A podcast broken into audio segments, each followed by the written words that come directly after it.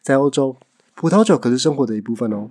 吃个饭要来个餐前酒，吃着牛排要再配另一支酒，吃结束吃甜点又要再来一支酒，诶，甚至不同的肉又要配不同的酒。欧洲根本是酒鬼的天堂啊！但是大家知道说，诶，葡萄酒的来历到底是什么吗？你知道在古希腊政府居然带头喝酒狂欢吗？今天就让我来带大家看看葡萄酒和希腊之间的情欲纠葛吧。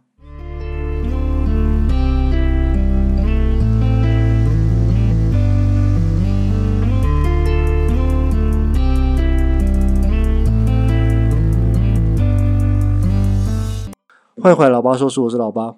那那既然我们刚刚提到了葡萄酒，还有葡萄酒的来历，就不得不提到这位最最最知名的希腊酒神迪奥尼修斯。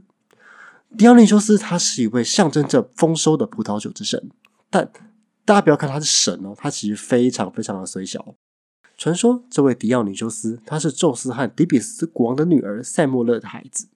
那据说这位公主呢，真的是正高外勾起刷，就是那种现在开直播会有一一堆人刷火箭、刷汉堡给他的那种啊。而宙斯看起来就是那位最大的金主啦。诶，那当然，熟知希腊神话的朋友们，大家都知道，宙斯就是一个超级无敌大渣男，整天都在下面养烧找人多人运动，根本就是古希腊的吴亦凡呐。握得很大，你忍一下。总之呢，这位这两个人就在某个月黑风高的晚上，两人相见之后，产生了一些人与神之间的一些连接。想当然的，就马上怀孕了，而怀上了这位孩子，就是我们的酒神迪奥尼修斯。接下来的剧情就非常的好猜啦。宙斯，你老婆在你背后，她现在非常非常火。宙斯的老婆希拉，她就看到自己的老老公在外面拈花惹草，在那边哦，小星星哦，小爱爱，在那莫名其妙在乱搞。他妈的，还把他鸡鸡给剁下来啊！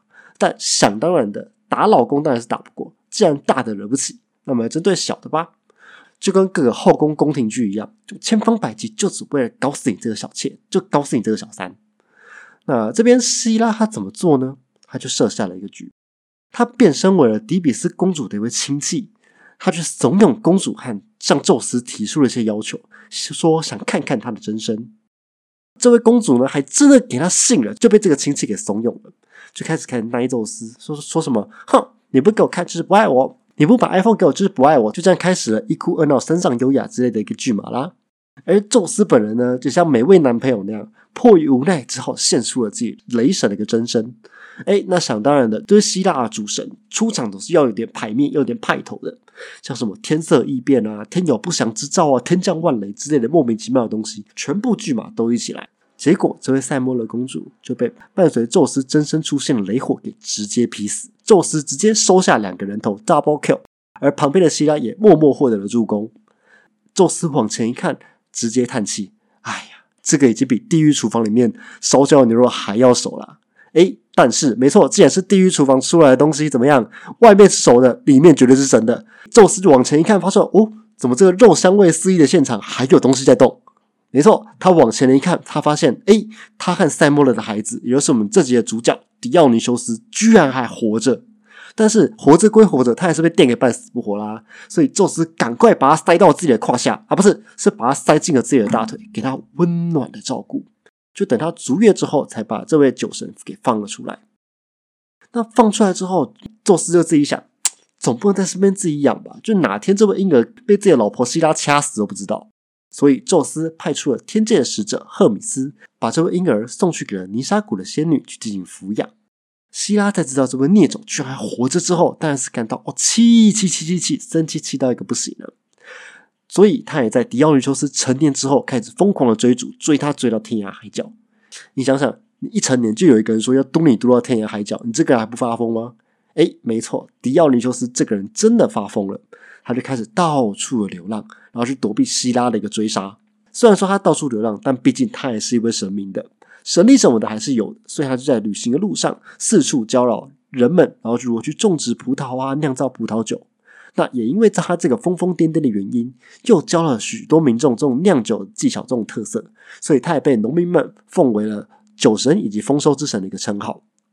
诶，传说迪奥尼修斯本人呢，他就跟葡萄一样，冬天死去，春天复苏，如此周而复始，就像复活再生一样。哎，这其实也和他本身的一个经历也蛮像的啦，就是一出生就被一道雷差点劈到半死，最后在宙斯的保护下才得以复活这样子。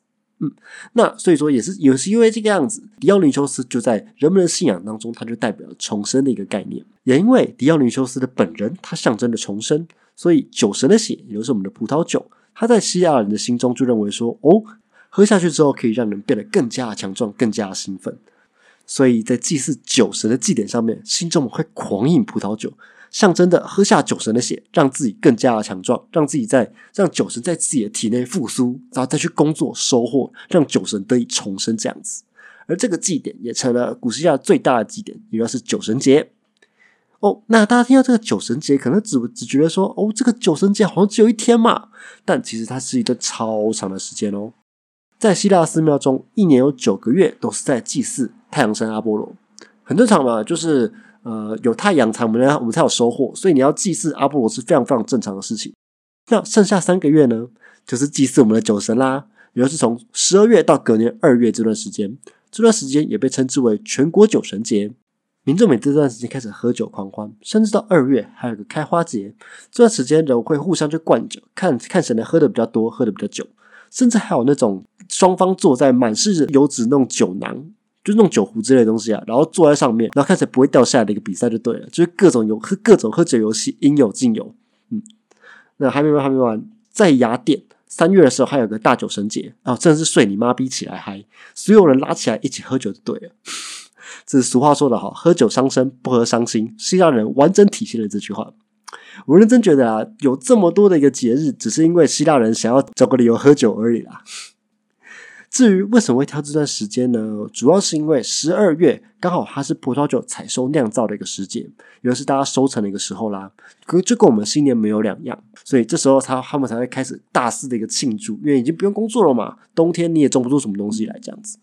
哎，那在这边我们小小补充一下，我们刚刚讲的这个酒神节呢，它听起来好像是一个非常欢乐、大家都喜爱的一个节日，对吧？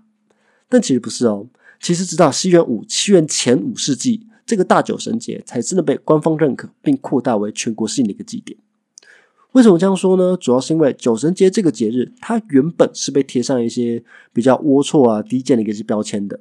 那时候是认为说，哎，这些节日就是给一些社会底层、妇女以及奴隶挣脱自己束缚、把酒狂欢的一个节日而已。但直到西元前六世纪，这些节日慢慢的被社会大众所接受，而这种民间信仰也开始越变越大，越变越大，就跟我们有点像是妈祖绕境差不多啊，就原本一个小小的，信众越来越多，然后族群越来越大这样子。嗯，那也因为这是越来越大，当时的统治者毕希特拉图他就想说，哑巴，再给人家胡搞下搞下去，真的有可能会出事啊！要知道，人醉起来，人一醉起来，真是六亲不认的，什么战南北、战城邦，全部打在一起，哎，统治者怎么受得了？所以这时候，这位统治者他就心生一计，他就想到了：哎，如果说我要控制一个民间活动，最好的方式是什么呢？就是把它变成官方的，对啦。要走是不是？好好好，官方给你；要游行是不是？好好好，官方处理；要演戏是不是？好好好，官方也一起帮你处理到完。果然，官方一出手，什么乱子都不会有。人们开始打扮的漂漂亮亮去进行游行啊、喝酒啊，甚至还帮民众们去盖一些歌剧院，让他们可以在上面演戏之类的。把人民照顾的服服帖帖，要要知道啊，人暖了只会私隐欲而已啊，就不会想搞乱子。而也因为这些政策，导致了非常多希腊文化的一些剧场啊，还有一些剧院之类的东西，也在这个时候被建立了起来，大大影响了希腊的文化。嗯，所以这边可以看到说，葡萄酒它其实，在希腊文化当中，它其实非常非常重要哦，不然他也不会把这些东西写到他们的一个史诗啊，或者是神话里面。而希腊人常常召开所谓的酒会。然后去聊各种的天下大事，诶，有点像是现在的热炒店啊，就是虽然听起来很怂，就是很像阿伯们在那喝酒、喝酒发酒疯，在那聊政治之类的，但其实很多古希腊哲人就是这个样子在聊政治的哦。嗯，那举个例子来说，像是古希腊哲人柏拉图，他本身就是一个爱酒成痴的人，他曾经说过，没有什么是比葡萄酒更出色、更有价值的了。那他就认为说，哦，葡萄酒可以让人更加理性。他还鼓励人们，他在聊天的时候搭配上一杯红酒，可以可以启发更柔软的一个思想，去建立更温暖的一个人际关系，以激发创意等等等等的。嗯，我想他肯定没有看过空腹被灌了三个公杯的威士忌到底会长怎么样子，肯定非常的有创意。而葡萄酒它除了在文化上面有点影响之外，它在医学上面也是有它的功用在的哦。在他开的每一个药单当中，都可以看到葡萄酒的一个身影，像是他把葡萄酒拿来退烧啊、利尿、消毒，巴拉巴拉巴拉巴拉巴拉巴拉巴拉之类之类之类的。所以这边可以看到说，诶，除在文化上面，葡萄酒占了一个重要的地位以外，其实在人人民的一些日常生活啊，甚至在医学上面，葡萄酒也占了一个非常重要的地位哦。好，那讲了这么多有趣的神话跟冷知识，那不知道大家对葡萄酒有没有进一步的认识呢？其实以前的葡萄酒，与其说它是酒，更不如说它像是生活中的饮料，因为像是我们现在人手一杯的真奶啦，它们也确实是最早出现的饮料哦。会把它们酿造成酒类，只是因为它们可以让它保存更长，让人可以补充更多的、更多的一个热量这样子。而在各国的文化以及文明当中，酒类它们都在历史上面扮演一个非常重要的一个角色。以希腊这边来说，就是因为以希腊这边来说，就是因为葡萄酒这么的重要，所以它才会被写到神话里面。甚至啊，酒神狄奥尼修斯，他原本根本不是奥林帕斯十二神之一哦，只是因为他在民间信仰当中的地位实在太过崇高了，而让原本十二神中的女造神海斯蒂亚给他硬生生给挤了下来，强迫他提早退休，就换成了狄奥尼修斯啦。所以可以知道，哎，其实葡萄酒它在希腊文化当中，它是占有非常重要的一个地位的。嗯，那之后的话也会再做一集，就是。我们去探讨一下历史上葡萄酒真的做到了什么影响，就不主动在神话部分喽。下下一次我们来说说，哎，葡萄酒究竟是怎么让古罗马差点破产的吧？嗯，最后是老八碎碎念的时间啦。那这一支的话，应该是近期最后一支片，也算是老八说书第一季的一个结束。那会这样结束有点草率啊，但是嗯，也因为最近遇到蛮多的一些瓶颈，包括自己的文案写的不够好，标题下的不够漂亮、不够特色之类的。就是我现在只是在做自己爽的东西而已，有点有点让大家缺乏共鸣。很多集数就是我准备的很认真，但是大家却没有却没有引起大家想点进来的一个欲望，所以这个东西就是我需要改善的东西。嗯，所以有点可惜啊，毕竟还是希望大家听到我想讲的一些东西。那目前想休休息一个月，那稍微整理一下自己文案啊脚本的一个写法，让大家有更好的一个体验，让大家喜欢，希望大家喜欢这样子。那另外最近也和会师敲定合作喽，大家可以期待一下之后的一个新图片。大家也可以去追踪一下会师的 IG，它叫无耳，相关资讯我会放在资讯栏。那也会放在 IG，就是推给大家。如果说大家有看我的现实的话，应该有发现说，诶，我最近一直有跟某一个会师有强力的一个呃密切的一个活动，密切的联系这样子。好，那最后我们来推歌，接下来推一首歌是灭火器的《海岛冒险王》。那这首歌，那我很推荐大家去看他的 MV。这首歌是写给两位要攀登世界上第二高峰 K Two 登山者的一个的一首歌。哎，大帮大家科普一下，K Two 它是世界上第二高峰，也是目前公认世界上最难攀登的山峰，死亡率高达二十七 percent。他们就是要日爬这座山。哎，或许有些人会觉得说，这件事情真的很重要吗？他对，他是台湾史上登山史上的创举，没错。然后呢？为什么会需要去冒着这种危险去做这件事情呢？